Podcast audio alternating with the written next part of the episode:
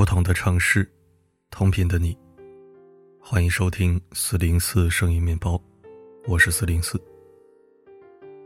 当年轰动全国的马加爵事件，相信很多人都知道。我们先简单回顾一下：两千年，来自广西的马加爵以优异的成绩考上了云南大学，但家境贫寒且生性孤僻的他，一直以来都敏感易怒，跟同学的关系处理的并不是很好。他在大学期间，也就跟同寝室的几个室友熟悉一点。然而，二零零四年二月份的一天，昆宁市公安局接到报警电话，称在云南大学某学生宿舍内，发现了四具被钝器击打致死的尸体。而这四个人都是马加爵的同学。逃之夭夭的马加爵成了最大的嫌疑人。落网后，他对自己的杀人行为供认不讳，且一心求死。但当年的报道对他杀人的动机却没有做出详细的公布。为什么高考的学霸如今却成了杀人犯呢？为什么父母眼中的天之骄子却沦为了阶下囚？马加爵的案件因为性质极其恶劣且颠覆认知，一直成了人们脑海中挥之不去的阴影。然而他的动机却一直隐隐晦晦、模模糊糊，没有明确答案。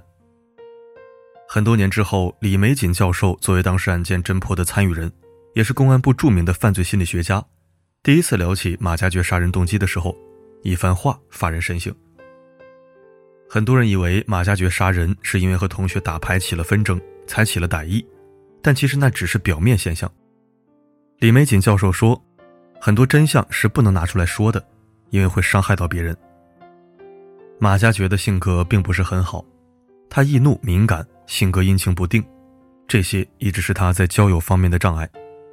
而另一方面，他聪明、勤奋、好学，这些优点也使得他身上有着难以磨灭的傲气。自卑又自傲的他，其实在班上并不受欢迎，甚至会遭到同学的排挤。有同学过生日的时候，其他人都邀请了，但单单将马加爵排除在外。马加爵唯一还能说得上话的人，就是他的室友。马加爵把自己的很多隐私和秘密都告诉了室友，可是没有想到，他的室友后来竟然当着很多人的面把他的隐私抖了出来，虽让他起了杀心。马加爵的隐私是什么呢？李玫瑾教授后来回忆道，在马加爵进监狱后，他曾问过他一个问题：“你在那一年的寒假有没有过性行为？”马加爵当时的回答是有，在校外很多次。而当时没有女友的马加爵，且正处于大学生的性成熟时期，他到哪里去寻找性伴侣呢？答案大家隐隐约约都可以猜到。而这个当时看上去并不光彩的隐私，被他室友知道后抖了出来。在一次争吵过程中，他最要好的同学当着所有人的面，无情地揭开了这个口子。一时间，当时在宿舍的几个人都知道了这件事。这给当时敏感自卑的马加爵带来的愤怒和震撼是空前的。他内心觉得这不是一件很好的事，而他的隐私不应该被人当众揭穿。这就相当于将他的面子扯下来放在脚下痛踩几脚，他的尊严被别人无情践踏。他今后怎么做人呢？他怎么在这个大学里继续读书？他怎么继续完成父母的期望、自己的梦想？于是他恨极了室友。仇恨的火种瞬间燃起，再加上曾经的小矛盾累积，让他痛下杀手。最后，室友们失去了生命，而马加爵自己也受到了法律的严惩。今天说这件事儿，并不是为了要替马加爵辩护，只是想从李玫瑾教授的这个角度再聊一下这个案件，谈谈他发人深省的地方是什么。马加爵杀了四条人命。固然是罪无可赦，他也为此付出了宝贵的生命。可是那几个室友本不该遭遇这一切。如果他们在当时吵架的时候留一丝情面，如果他们不当众去揭短，也许不会发生这样的惨剧。这个案件的真相时隔多年后公布，着实让人唏嘘和感叹。正如李玫瑾教授所说，有很多人他可以做那个事情。但是他不愿意让大众知道，你把这个隐私拿出来炒，让大家都知道了，你让他出去怎么做人？把别人逼到绝路，做事不留一丝情面，这往往是悲剧的来源。有一句话说的很好：“打人不打脸，揭人不揭短。”在人前给别人留一点面子，也是给自己留有余地。做人留一线，日后好相见。留一线，留的是什么？是善良，是怜悯，是慈悲。对落魄的穷人，留一些自尊给他，不要在别人落魄的时候几近奚落和打击。对熟悉的朋友，留一些恭敬给他。不要因为熟了就口不择言，当众揭短。即使对合不来的人，也要留一些慈悲，不要因为两个人心有芥蒂就图穷匕见，伤他要害。这是人生难得的智慧，也是一种高贵的善良。马加爵这个事件让我想起发生在我们老家农村的一个往事。一个邻居说话从来不留情面，每次跟别人发生争执，总是捡最难听的说。因此，他也落下了一个刻薄嘴的名声。一次，因为一点小事，他跟别人又争吵起来，他的声音越吵越大，引来许多人围观。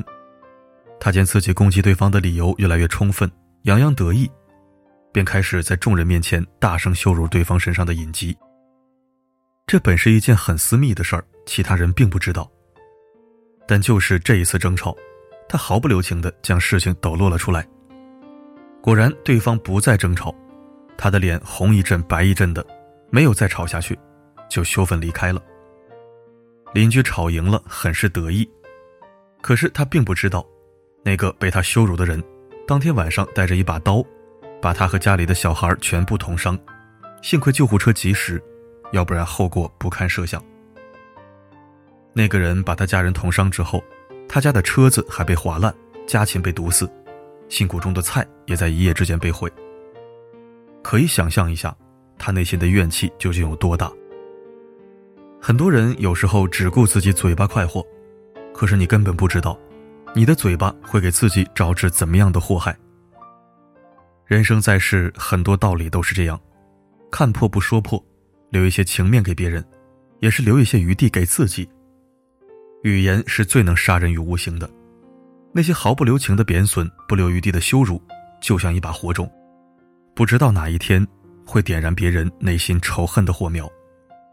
当他爆发的那一天，第一个伤及的就是你。《弟子规》有言：“人有短，切莫揭；人有私，切莫说。”面子这个东西最是脆弱，有时候若你在不经意间毁掉了别人的面子，也许得到的便是无妄之灾。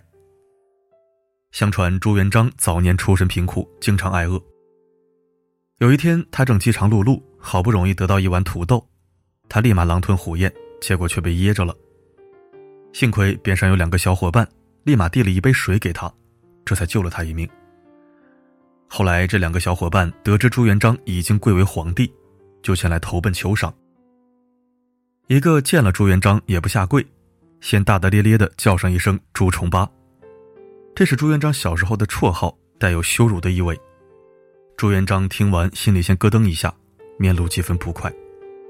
紧接着，小伙伴又哈哈大笑着说：“还记得那一年你穷的差点噎死吗？没我的话，你早没命了。”他话没说完，朱元璋龙颜大怒，怕他说出更难听的话，立马叫手下人把他推出去斩了。另一个小伙伴深知今天的朱元璋早已不是当年的穷小子。他先是扑通下跪磕头，又说了下面这番话：“我主万岁！想当年微臣随驾扫荡泸州府，打破灌州城，唐元帅在逃，拿住窦将军，红孩儿当官，多亏蔡将军。”一番话说得朱元璋龙颜大悦，立马给发小加官进爵。你看，同一件事儿，不同的说话方式，得到的却是截然不同的人生。那个被斩首的发小，他不懂。当众揭开皇上当年的糗事，是在给皇上找难堪。他这样做，就好比是当着大臣的面掌掴朱元璋。他原本有机会过上更好的人生，但就因为一张臭嘴，让自己不得善终。著名的泼墨画大师张大千先生曾画过一幅《绿柳鸣蝉图》，画作潇洒自然，栩栩如生。他把画作给另一位大师齐白石品鉴。齐白石看了这幅画，先是对这幅画表示了极大的肯定。大千先生此画极为传神，是一幅上乘的佳作。然后他有点犹豫地说：“不过我以前画蝉，曾向一位经验丰富的农人请教，他说蝉鸣的时候头都是朝上的，极少有朝下的情况。当然，这也只是那个农人的一面之词，我也没有亲自看过，也不一定对。”张大千把这番话放在了心上。后来他去山中写生，突然想到此事，跑到屋外仔细观察，发现蝉果然是头朝上的。后来他把这番经历告诉了齐白石，齐白石释怀的笑笑说：“我也观察过。”张大千这时才明白，原来根本就没有什么农人，而是齐白石在纠正他错误时候的委婉表达，怕服了张大千的面子，这才撒了一个善意的谎言。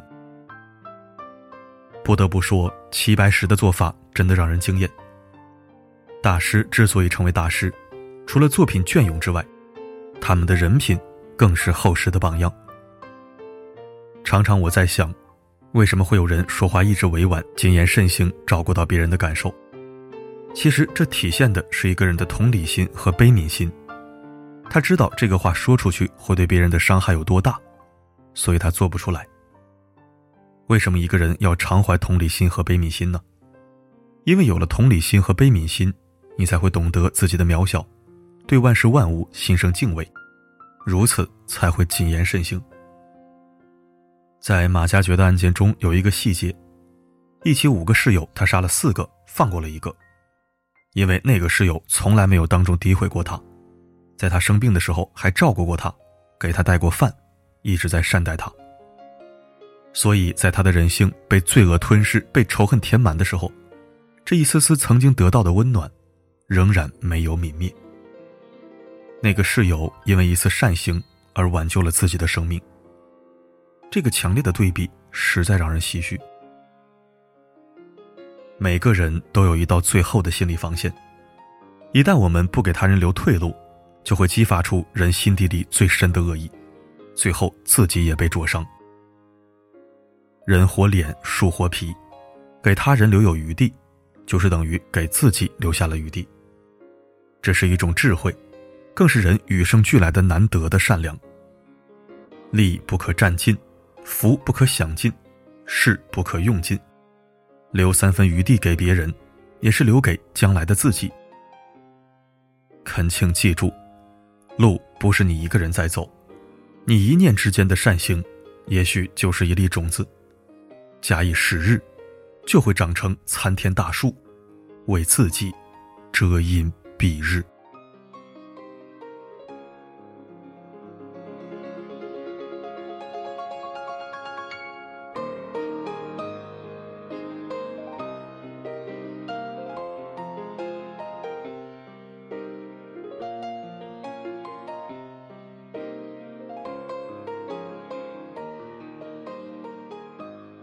感谢收听。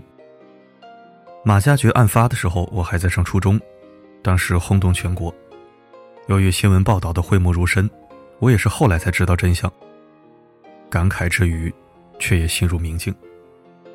做人真的要留一线，日后相不相见先不说，最起码不要给自己增加敌人，不要给自己留有后患吧。学生时代也曾多次目睹好几个捣蛋的学生欺负一个受气包，我从来不去凑热闹，骨子里就没有跟风起哄、手贱嘴贱的毛病。必要的时候，我可能会打圆场，让大家差不多得了，别太过分，帮受气包开个口子，让出一个台阶。我的朋友都知道我脾气不好，很多读者听众也知道，两句话说不对付，我可能就启动犀利模式了。但是我几乎没有得罪过人，也谈不上树敌。原来的朋友和新交的朋友也都还在，这是为什么呢？曾有一任女友吐槽过，说你这种脾气性格怎么会有朋友呢？感觉你有事的时候主动站出来的人还不少，真是奇了怪了，怎么活到今天的？我过后仔细想了想，是啊，就我这种怪人，有时候自己都膈应自己，为啥会有朋友呢？跟好朋友，我也发过脾气啊。后来我想明白了，有三点。第一，我的朋友们都是君子，别人包容我是别人的优秀品质，这一点必须放在首位。第二，那便是我脾气再不好，双方分歧再大，争执再凶，我都是对事不对人。说话声音大，语气硬，但是讲分寸，不该说的话，我是半个字都不会说，不会去揭短，不会去戳痛，更不会口不择言，语出歹毒，把话说绝，把路堵死。第三点，虽然我这个人脾气臭，但并不是恶人，关键时刻会挺身而出，雪中送炭。平时也不做什么伤天害理、损人利己的事儿，算是带着脑子的性情中人。正常的时候还是挺正常的，察言观色、待人接物都有分寸，最起码不讨人嫌。我想也正是因为这样，让我这个怪胎安稳活到今天。不能说感谢自己，最起码还算是识点抬举、懂点分寸。对于今天的文章，你有哪些想说的呢？或者你又是怎样的人呢？欢迎在留言板和大家聊聊天。好了，今天的分享就到这里，我是四零四，不管发生什么，我一直都在。